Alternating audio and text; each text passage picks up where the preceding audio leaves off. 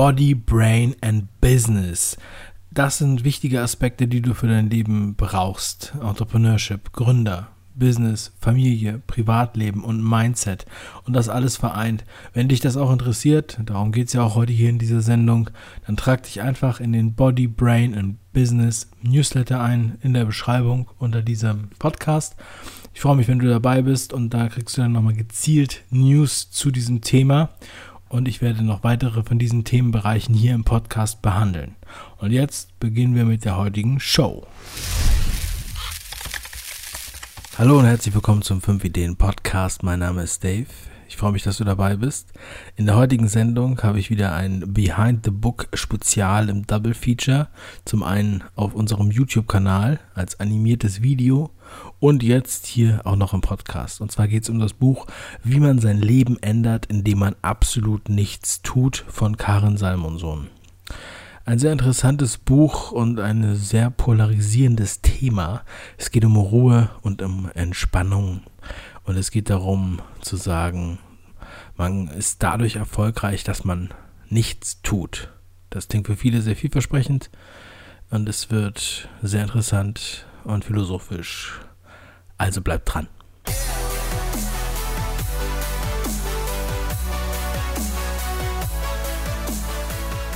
Erfolgreich sein durch Nichtstun, das ist sehr vielversprechend für viele Leute. Deshalb sieht man das auch immer wieder. Das ist genauso wie die Versprechen hier. Alles total automatisch, automatisch Geld verdienen, automatisch reich werden, ähm, passives Einkommen im 0, nichts. Mach einfach nur dies und das und zack, hast du es geschafft. Das ist das, was halt viele erstmal mit diesem Titel verbinden wie man sein Leben ändert, indem man absolut nichts tut.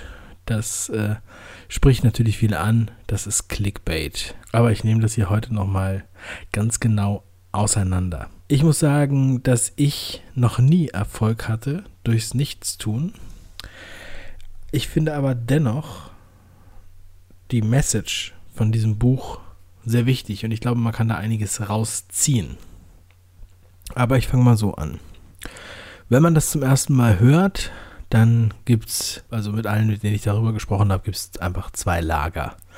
Zum einen gibt es die, die sagen, yo, das ist genau das, was ich machen wollte. Ich wollte nämlich nichts machen und wollte easy money. Ne? Das sieht man ja auch bei den Suchanfragen, die es so bei Google gibt.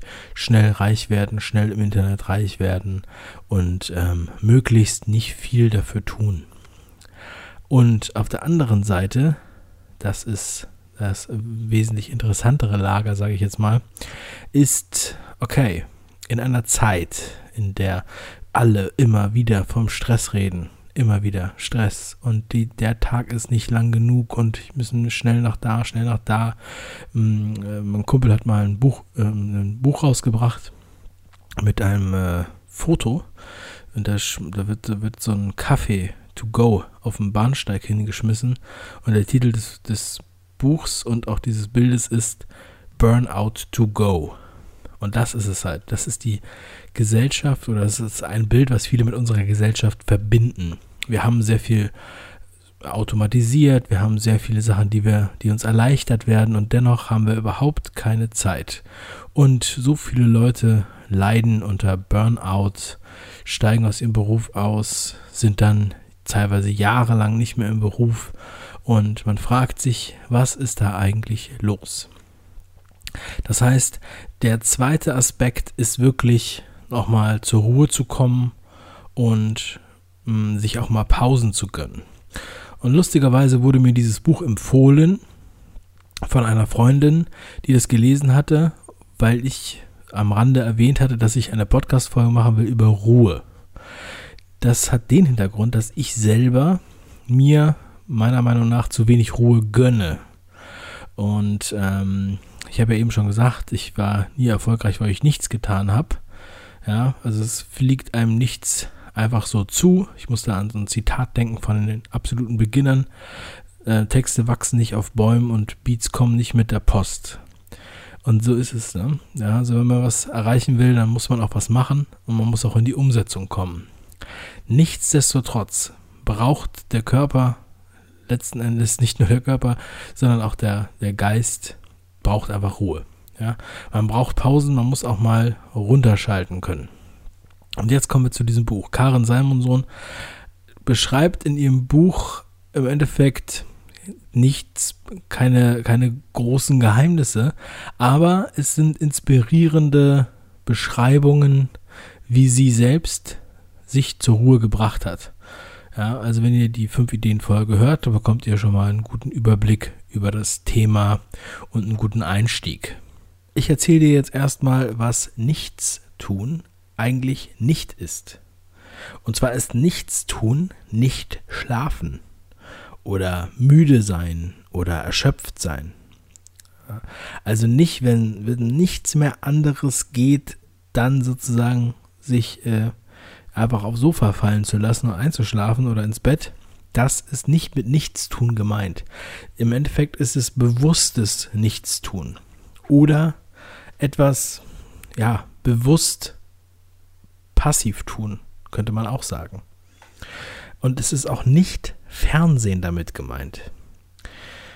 Davon abgesehen, dass Fernsehen sehr anstrengend ist für alle Sinne, das kann man in jedem Buch dazu lesen. Ich habe mich damit auch lange beschäftigt. Wer sich ähm, ja viel mit, mit, mit Bildschirmmedien, wie ich jetzt beruflich ähm, beschäftigt, der, der sollte auf jeden Fall auch nochmal Manfred Spitzer lesen. Ähm, ich weiß nicht genau, wie das Buch heißt, aber wird man finden. Manfred Spitzer beim TV finde ich, manche sagen ja, oh, ich möchte abschalten, deswegen gucke ich jetzt Fernsehen. ich habe es ja auch schon hier und da erwähnt. Also ich gucke überhaupt kein Fernsehen. Also ich gucke nur bewusst Video on Demand auf Netflix oder YouTube. Nicht einfach nur irgendwas im Fernsehen. Es ist jetzt schon seit Jahren so. Wir haben zwar einen Fernsehzugang, theoretisch, aber wir benutzen den überhaupt nicht wenn wir mal Gäste haben, die dann irgendwas gucken wollen, wissen wir gar nicht, wo die Programme sind. Es ist ganz lustig, worauf ich hinaus wollte. Beim Fernsehen kann man eigentlich nur abschalten, wenn man abschaltet. Und wenn ich mich hier so einem Thema widme und einem Buch, dann recherchiere ich auch so ein bisschen hier und da. Das heißt, wirklich gucke ich mir mal an, ähm, wie viele interessiert das wohl? Gibt es da Interessengruppen? Wie viele Bücher gibt es zu dem Thema und so weiter? Und mir ist dann aufgefallen, wenn man das dann mal so sucht, einfach bei Google findet man schon so viele, ja, Seminare zum Thema Entspannung. Was mir wirklich aufgefallen ist, was ich niemals erwartet hatte, zahlreiche Klöster, die Entspannungsseminare vergeben wo man dann mehrere Tage hingeht und in den meisten Fällen schweigt und nichts macht und die Natur genießt und mal wieder zurück in die Besinnung kommt. Ähm, genauso aber auch Klöster, wo man zwar quasi das gleiche machen kann, aber auch mitbeten und mitarbeiten muss. Es gibt Wochenendseminare, in denen unter anderem heilsames Schweigen angeboten wird. Und alles in allem gibt es immer wieder Bewusstseinserweiterung und Heilung durch Ruhe und Entspannung und vor allem nichts tun. Und wenn man sich diese ganzen Angebote ansieht, dann zeigt mir das, dass es anscheinend sehr, sehr viele Leute gibt, die das auch in Anspruch nehmen möchten, dass es dafür auch einen Markt gibt. Sonst würde es wahrscheinlich nicht so viele Angebote geben. Und dann sind wir nochmal so in uns gegangen, habe ich so ein bisschen mit verschiedenen Leuten, mit denen ich so zu tun habe, immer mal wieder hier und da über das Buch gesprochen und über die verschiedenen Übungen, die Frau Salmonsohn da vorschlägt. Fünf Übungen hatte ich ja schon in der fünf Ideen Folge genannt. Ich habe mir jetzt hier noch ein paar für euch rausgesucht, äh, einfach nur mal beispielhaft. Ich wollte erstmal noch mal sagen, was das eigentlich so, was ich da so drüber denke über das Nichtstun. Also die Zeit, wo man dann wirklich zwischen den Projekten und den Gedanken und der Aktion ist, ist für mich wirklich Luxus und auch Genuss. Genuss, weil es ja Luxus ist. Man muss ja natürlich, was das, was Luxus ist, muss man ja auch genießen. Ein, wie, wie ein besonders gutes Essen sollte man die Ruhe genießen. Man sollte sich die Situation sehr bewusst machen, Zum Beispiel bewusst atmen. Das ist ein ganz großes Thema, wo ich sehr oft drüber nachdenke und was auch sehr heilsam sein soll. Ja, ich bin jetzt kein Esoteriker oder so. Das ist, habe ich ja immer schon gesagt. Vielleicht ist es nur, weil ich immer älter werde, dass ich mich dann noch einmal damit beschäftige. Hm, aber man ist natürlich dann immer stark und schnell in der Meditation. Und Meditation, ich wurde jetzt gerade zu einem Meditationskurs eingeladen, hier von der Mastermind-Gruppe und ähm, habe leider an dem Tag keine Zeit, finde aber, dass es lustigerweise, dass ich keine Zeit habe. Es passt, glaube ich, glaube ich, ganz gut. Und dann wirklich mit Einsteigerkurs und ähm, ähm mit, ja, ich, ich bringe dir das bei und so. Dann denkt man erstmal so, was, was wollen die mir denn eigentlich beibringen? Ja, also, ich meine, ich habe meine Meditationserfahrungen, aber ich bin jetzt kein Profi-Meditateur. Äh, und dann denkt man sich, okay, was kann man denn da beibringen? Und ich glaube, gut, wenn ich das dann mitgemacht habe, dann werde ich darüber nochmal im Podcast sprechen, was ich dann, was, was mir da gesagt wurde und was äh, vielleicht ihr dann noch daraus lernen könnt. Es ist definitiv sehr schwer, manchmal reinzukommen in so eine Meditation, in so eine Ruhe oder äh, ins Nichtstun. Denn man hat einfach, äh, oft hat man irgendeinen Grund, man hat irgendein Ziel, man macht irgendwas. Ja? Und ähm, man macht nichts, äh, im Grunde genommen nichts, einfach nur so.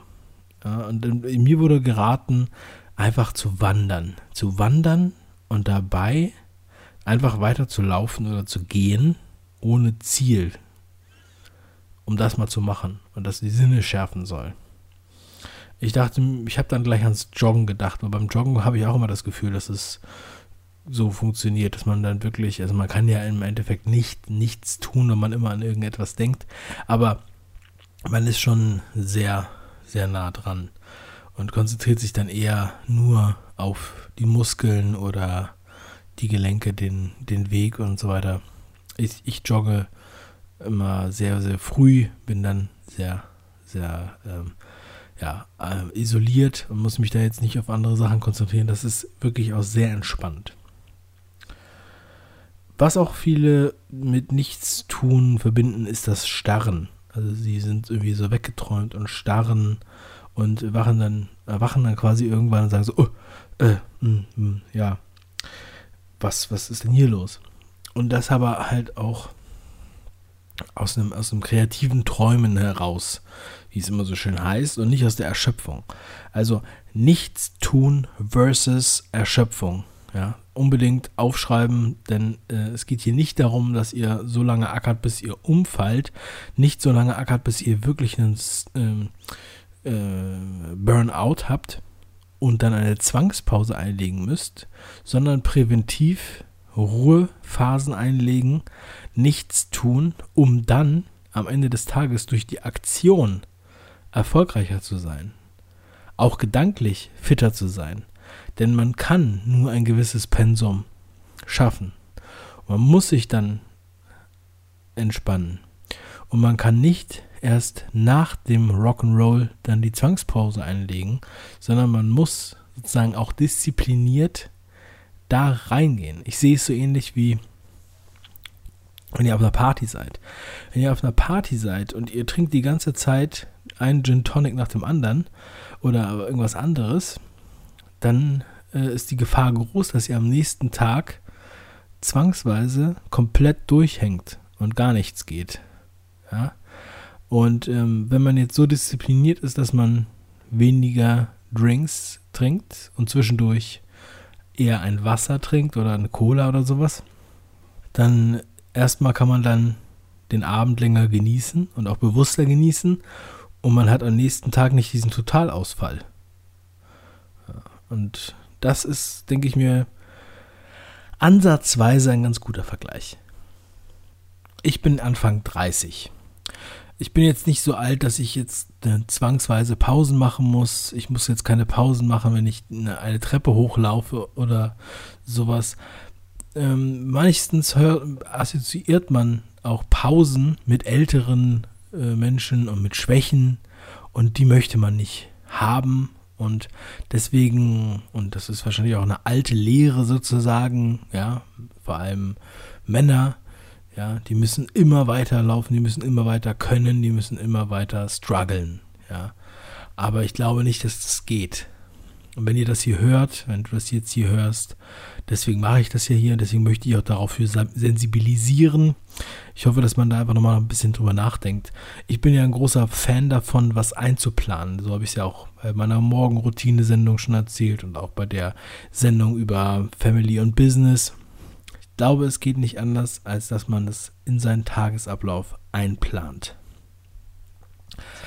Ich weiß, das sage ich immer wieder, ich weiß, dass es komisch ist. Es klingt zwanghaft. Aber Leute, sonst macht man es vielleicht nicht. Wenn du es ohne Tagesplanung machst, okay. Aber man muss sich das wirklich auch als Termin nehmen. Das heißt, okay, ich habe jetzt hier einen Termin, ich habe jetzt hier einen Break, 30 Minuten, in der ich nichts mache. Ich gehe jetzt nicht Mittagessen, ich gehe nicht zur Post, ich bringe nichts weg, ich mache jetzt nicht mein Auto sauber oder ich kaufe neue Schuhe, keine Ahnung, sondern nein, ich mache jetzt nichts in dieser halben Stunde. Ich habe auch das Handy aus und den Laptop und so weiter. Und ich vielleicht, ich rede auch mit niemandem und so weiter. Probiert es mal aus. In der vorletzten Sendung habe ich ja über Gewohnheiten gesprochen. Genau sowas wäre eine Gewohnheit, die man mal ausprobieren sollte. Wir haben jetzt hier diese Gewohnheit, mal gucken, mach es erstmal einmal in der Woche. Und dann steigert dich steiger dich zweimal die Woche, dreimal die Woche und dann vielleicht täglich. Oder wie die Karen Simonson, die das dann quasi den ganzen Tag ständig macht. Jetzt wollte ich auch nochmal ein paar von den anderen Übungen aus ihrem Buch, ja, nicht vorlesen, aber nochmal äh, mitgeben. Ich denke, dass diese, diese Übungen sich alle nicht viel unterscheiden. Aber sie beschreibt das jetzt hier so, dass sie zum Beispiel, wenn sie zu einem Rendezvous fährt, in der U-Bahn dass sie dann nichts Besonderes tut, als sich auf die ja, Geräusche des Transportmittels zu konzentrieren und darauf zu achten, wie das Hinhören ihren Verstand und ihr Gemüt beflügeln. Genauso sieht sie es auch beim Putzen. Sie konzentriert sich auf den Geruch von Putzmitteln oder sie riecht an äh, gewaschenen T-Shirts genauso ähm, unter dem Aspekt des Gedankenfutterns beschreibt sie, dass sie, wenn sie was isst, dass sie sich dann extrem viel Zeit dafür nimmt, zu kauen, die Geschmäcker zu genießen und ja, selektiv wahrzunehmen. Das soll, kann man ja auch mal ausprobieren. Pikant, süß, bitter, sauer, schokoladig. Ja, was, was erfährt man beim Essen? sozusagen. Wann nimmt man sich heute noch die Zeit, das mal wirklich auf sich wirken zu lassen und nicht nur das nebenbei runterzuschlingen und ähm, während des Essens eigentlich noch mit dem Handy beschäftigt zu sein oder in der Art. Ja, das fällt manchmal schwer. Auch beim Workout konzentriert sie sich auf jeden einzelnen Muskel und ähm, kann das dann einfach noch viel intensiver wahrnehmen, nimmt sich auch viel mehr Zeit bei den Übungen, macht auch was mit kleineren Gewichten und wie gesagt, ist einfach verträumt auf ihre Muskeln konzentriert. Würde ich jetzt nicht unbedingt als Nichtstun bezeichnen, aber ja, ich denke, es ist ein Ansatz, da kann man noch was draus machen. Ja, summa summarum ist das Buch doch ein, ja, finde ich, ein wertvoller Schatz, eine wertvolle Inspiration, das nochmal so drastisch zu formulieren. Und wie ich es eben schon gesagt habe, ihr müsst hier niemandem was beweisen. Ihr müsst äh, natürlich am Ende des Tages solltet ihr auch was umsetzen, ganz klar. Aber ihr müsst jetzt nicht beweisen, dass ihr die einzigen seid, die 18 Stunden am Tag ohne Pausen äh, nur strugglen. Und ähm, denn wir wollen ja auch nicht, dass ihr irgendwie ein Herzkasper bekommt oder was auch immer. Burnout, eben schon erwähnt. Ja, und von daher ist es, glaube ich, ganz wichtig, dass dann doch ein, eine Quelle des Erfolges im Nichtstun liegen kann, wenn man sich daran hält, wenn man sich genügend Pausen in der, in der im Gesamtkonzept natürlich gibt. Das ganze Leben darf nicht nur aus Pausen bestehen. Und ähm, ja, ich denke auch immer noch an dieses, an dieses äh, Gleichnis von Mike Fischer, Ne? Der Chart mit den vier Feldern. Auf der X-Achse haben wir quasi die Aktion und auf der Y-Achse den Plan. Unten links im Quadranten haben wir den Faulen, der nichts macht. Und oben rechts den Effizienten. Könnt ihr nochmal drüber nachdenken. Das habe ich in der Folge 7 beim Podcast ausführlich beschrieben. Ich freue mich, wenn ihr jetzt nach dieser Folge auch entspannt seid. Ich möchte gerne, dass du Ruhe hast und Entspannung genießt, dass du dich jetzt nochmal einfach das Ding ausmachst und dann hinsetzt oder hinlegst oder hinstellst von mir aus und wirklich mal nichts machst. Mindestens fünf Minuten. Wenn du es schaffst, dann mach es länger. Ich freue mich, von euch zu hören und zu erfahren, wie es weitergeht. Wir hören uns übermorgen wieder im Podcast. Jetzt noch einen wunderschönen Sonntag. Bis dann, euer Dave. Ciao.